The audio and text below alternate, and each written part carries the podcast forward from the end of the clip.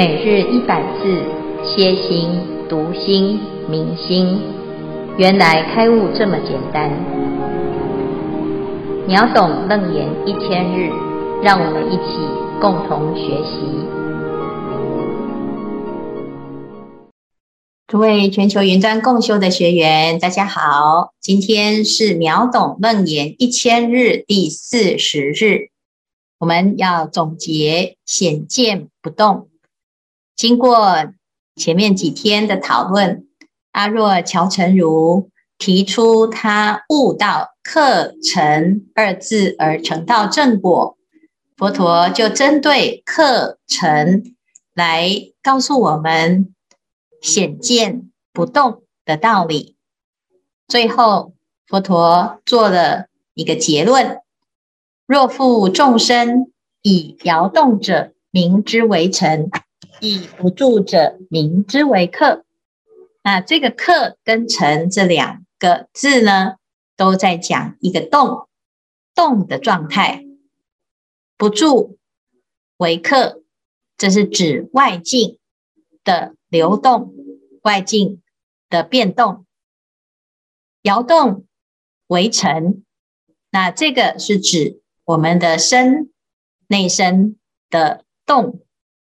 我们每天忙忙碌碌，因应各种不同的人事物、时代的变迁、空间的移转，在这个过程当中呢，是一个轮回的现象、流转的现象。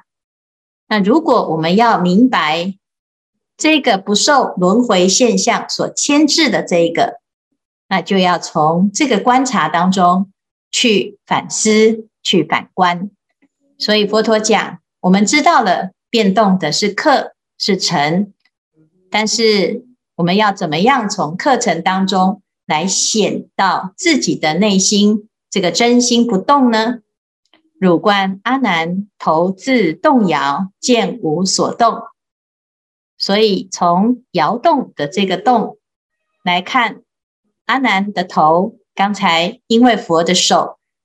射光到左边跟右边，所以阿难呢头就转过来又转过去，在转来转去的时候，身体在动，但是能见的这个见性并没有动静之相，所以从这里呢，我们可以看到啊，头就是指的是尘，那见性就是尘中之空，空中有尘，但是尘不染空。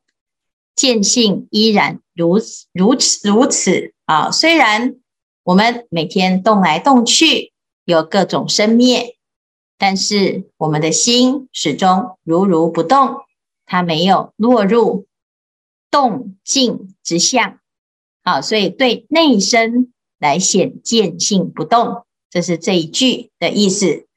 好，那接下来呢？佛陀又讲：又汝观我。手自开合，见无书卷。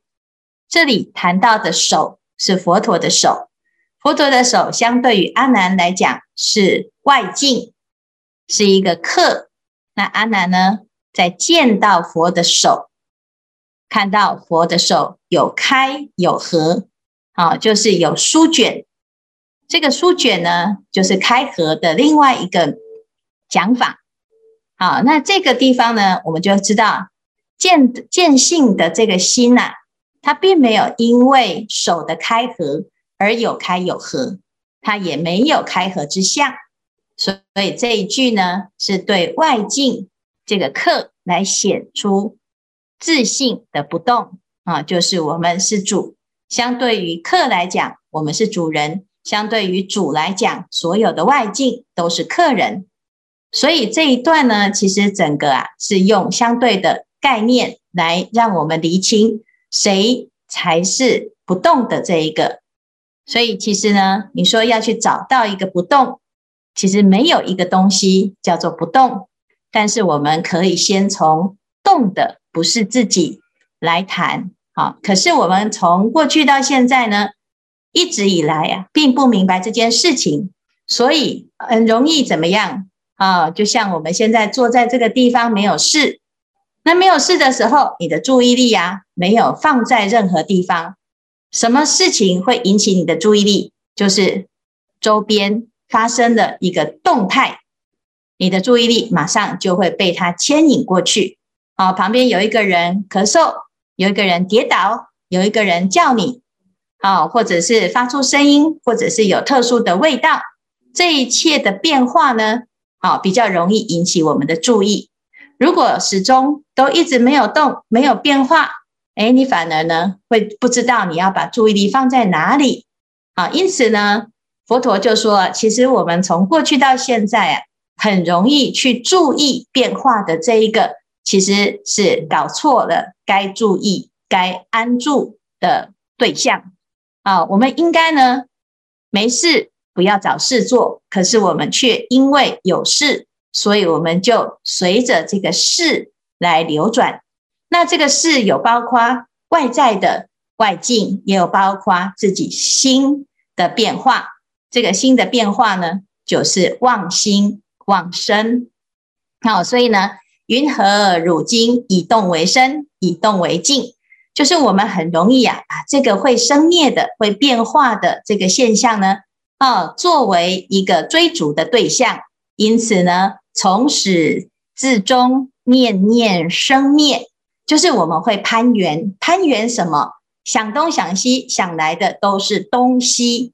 啊，不是想啊，今天发生了什么事，遇到什么人，听到什么话，啊，或者是我们明天有什么计划，有什么事情，什么人要见要做。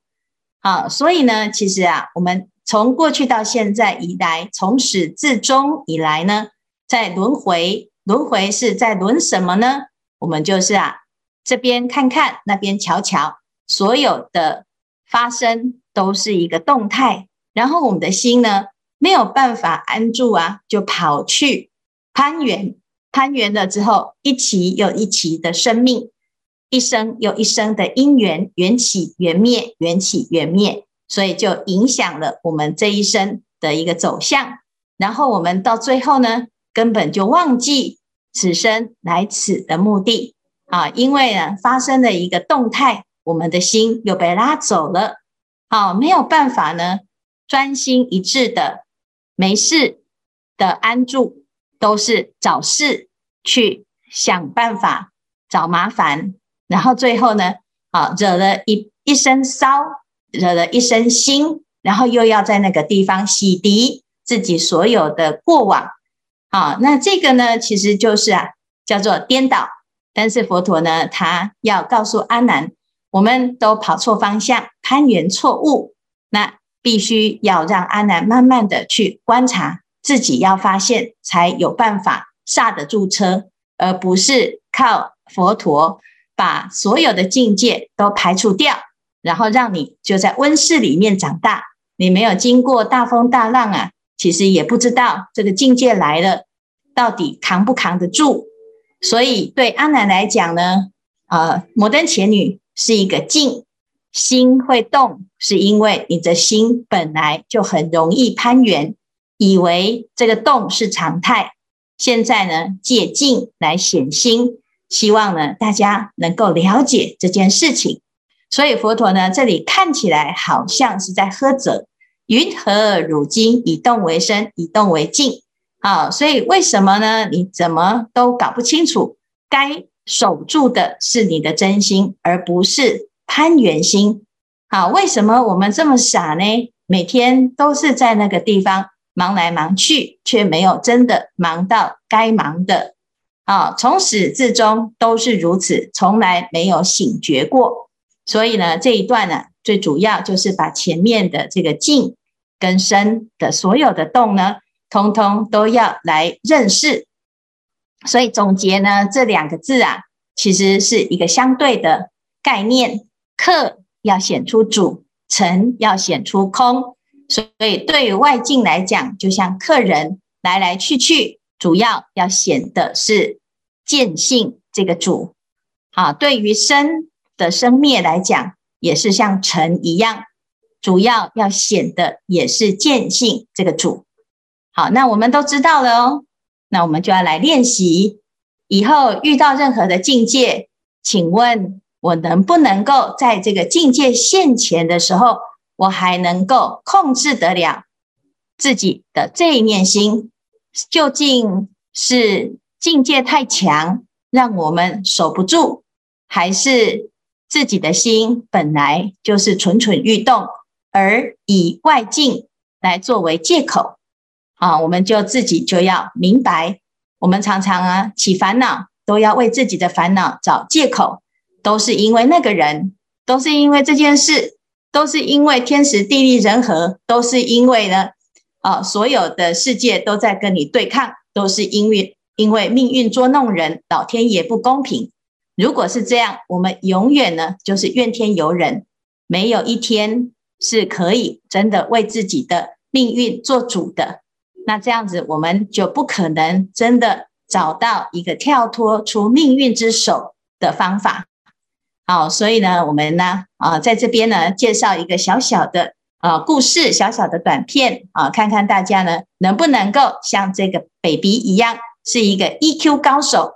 那我们看看呢，这个境啊现前的时候，我们要用什么心态来面对？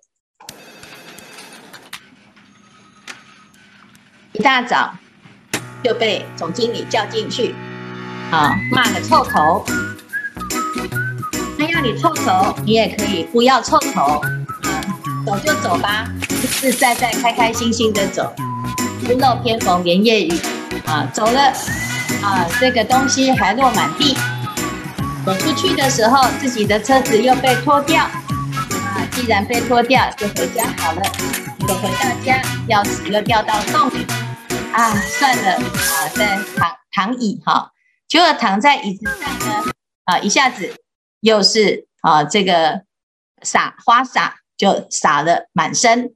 好，请问这个 baby 呀，一个好心情啊，早上遇到了这个不好的老板，上司对你不好，这是第一重考验。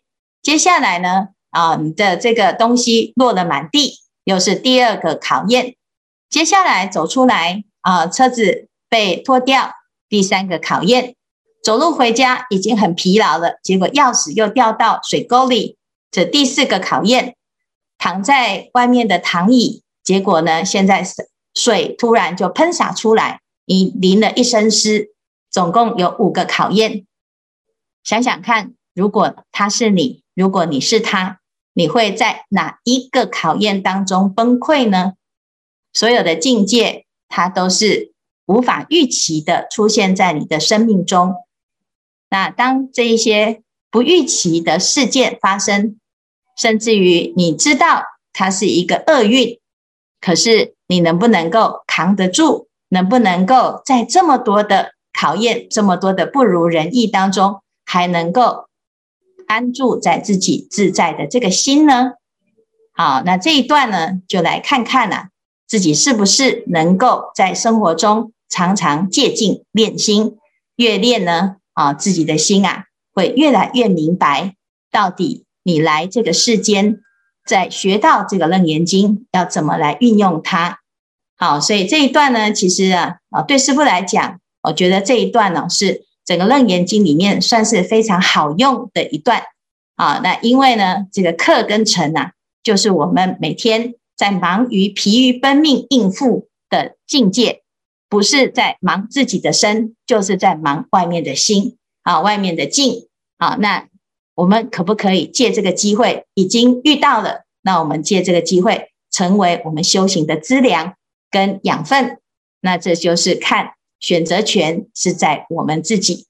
好，以上呢就是这一段，看看大家有什么问题。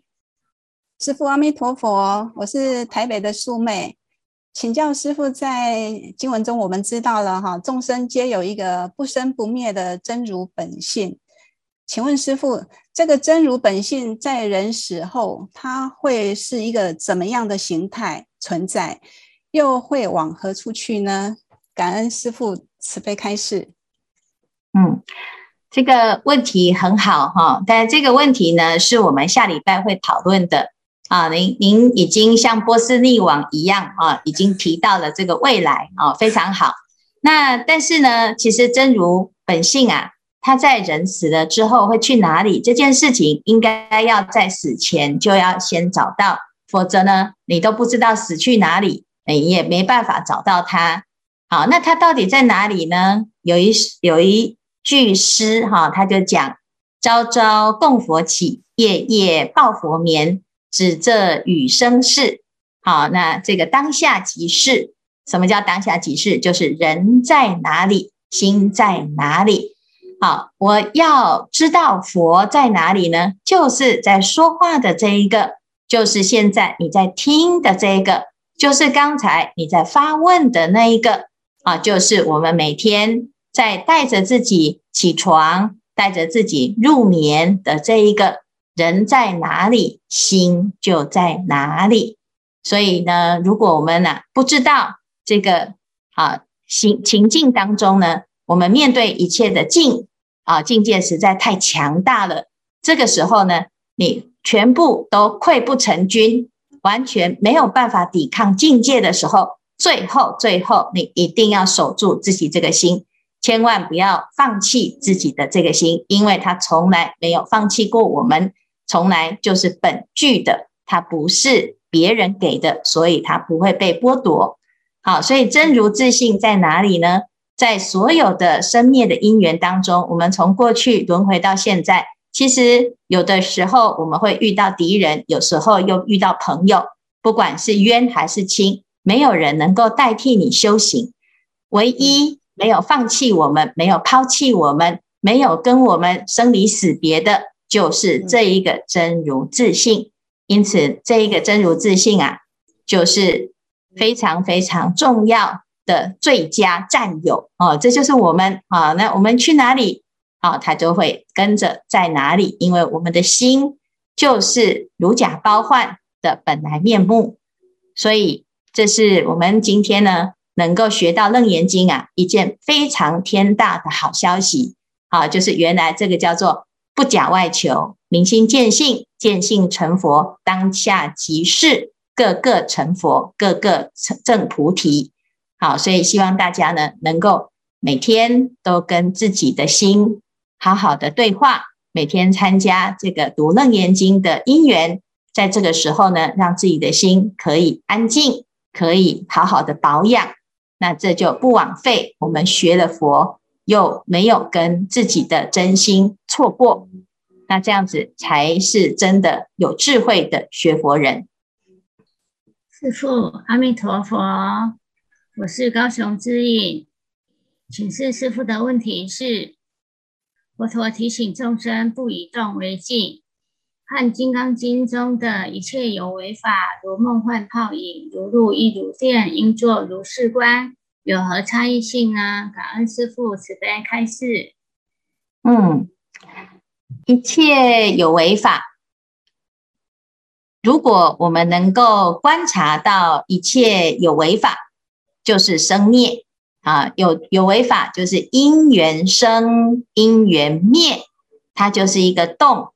就是叫做不住，好，那如果我们能够观察到有为法的生灭呢，啊，你就不会执着于有为法。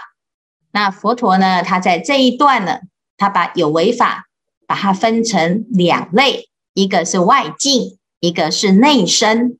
啊，所有因缘和合的现象，所有因缘和合所成的的法。都叫做有为法啊，那这有为法呢，都是动态的。所谓的动，就是一直在生灭的状态当中。那有生就有死，有生就有灭。所以菩萨呢，要教我们升起自在的智慧，就要教我们观这个有为法，如梦、如幻、如泡、如影。啊，所以这四个形容词，如露亦如电。啊，这六个形容词都是在讲它的啊虚妄，它的虚假。那如果我们能够观察到这个虚假，那自然你就会知道哦，我们不要以动为身，以动为静，不要把它当真。如果把它当真了，我们的心啊就很容易轮回，而生不起真实的智慧。好，所以菩萨的。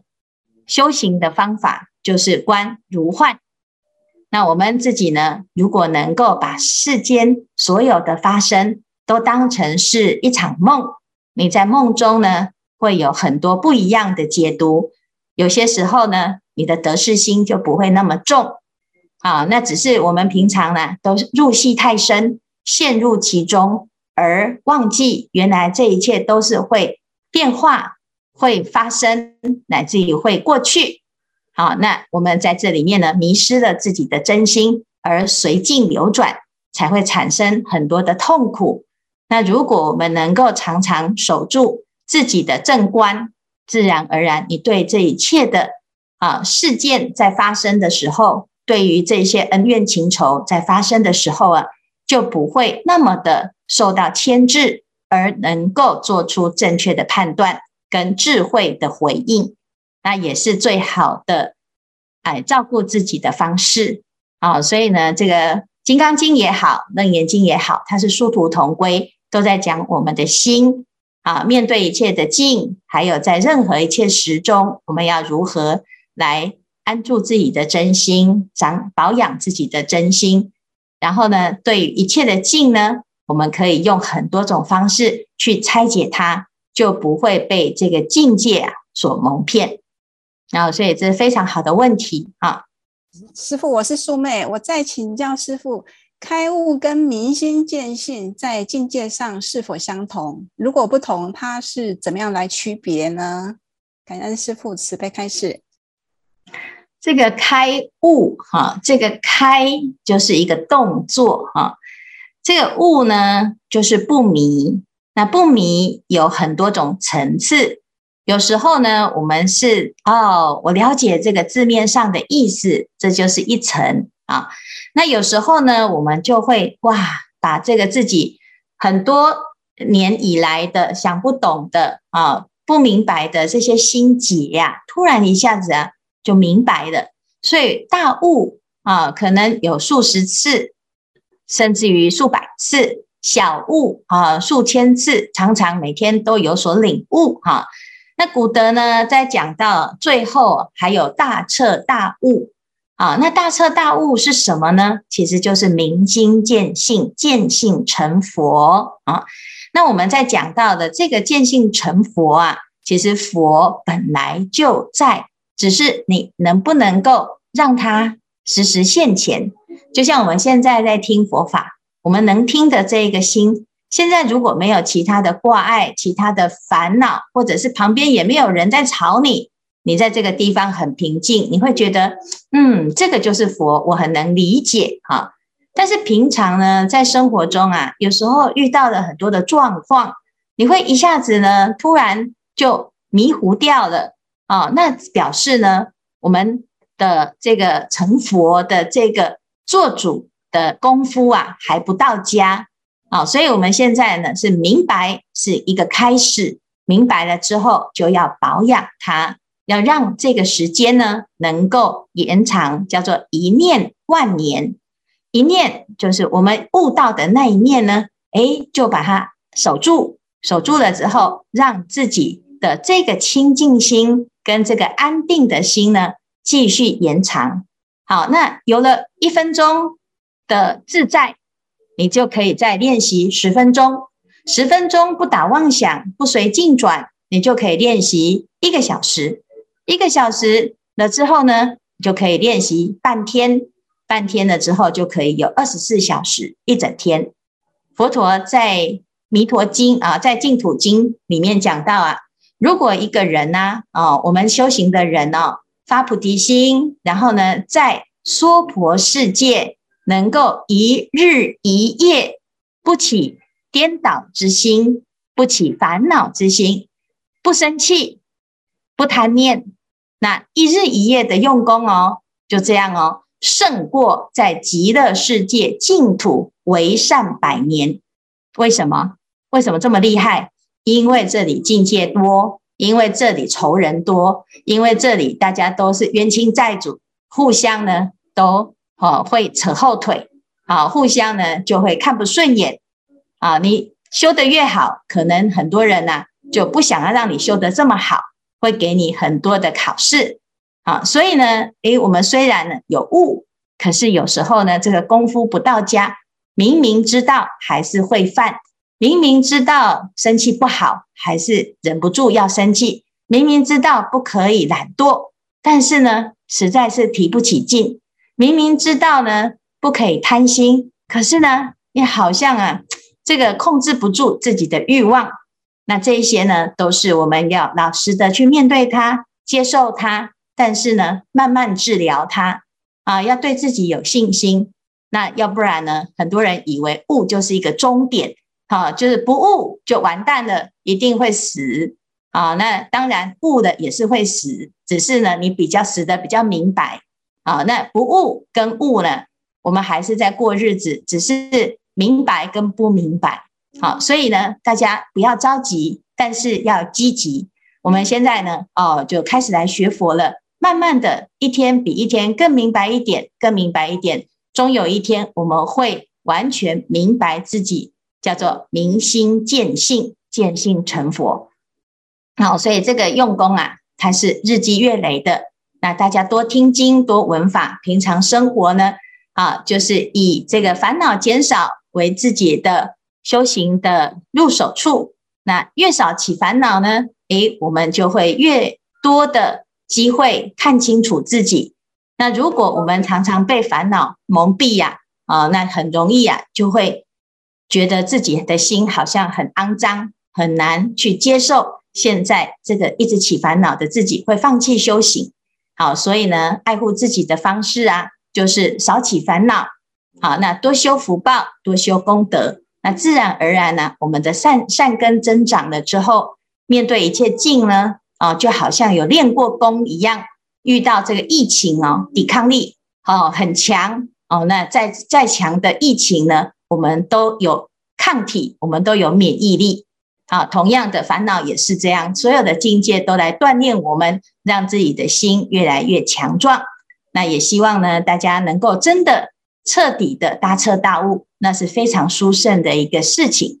好，所以呢，这是很好的问题，也希望大家呢能够啊，借着阿南的提问呢，诶，慢慢的让自己啊进入这个修行的法界当中。师父，第五组的蒋国雄想要问问题。蒋国雄是第五组吗？怎么跳组的？好，很好。对呀。啊、哦，他跳组来的是吗？好，请说。对，法法师请教一下，那个在《金刚经》里面的有一段叫什么“因身求我，以色求我，世人行得道”，那就等于类似在《楞严经》里面佛佛陀在跟阿难讲的。哎，你依我的三十二相拿来求的话，到最后还是共估。对呀、啊，无有是处啊，哈。所以是一样的意思，就对。你你是来发表意见吧？应该不是来问问题。嘿，对对对，哎，很好啊，有明白的哈。但是求不妨碍啊。我我是觉得，对我来讲哈，就是有时候我们会觉得哈，就是很就就觉得说有求哈，都是一种啊执着哈，所以呢就害怕自己啊变成迷信。但是后来呢，我觉得。与其呢，你去求那些会伤害自己的那些神明啊，哈，或者是鬼呀，啊，或者是呢求人呐，还不如求佛呢。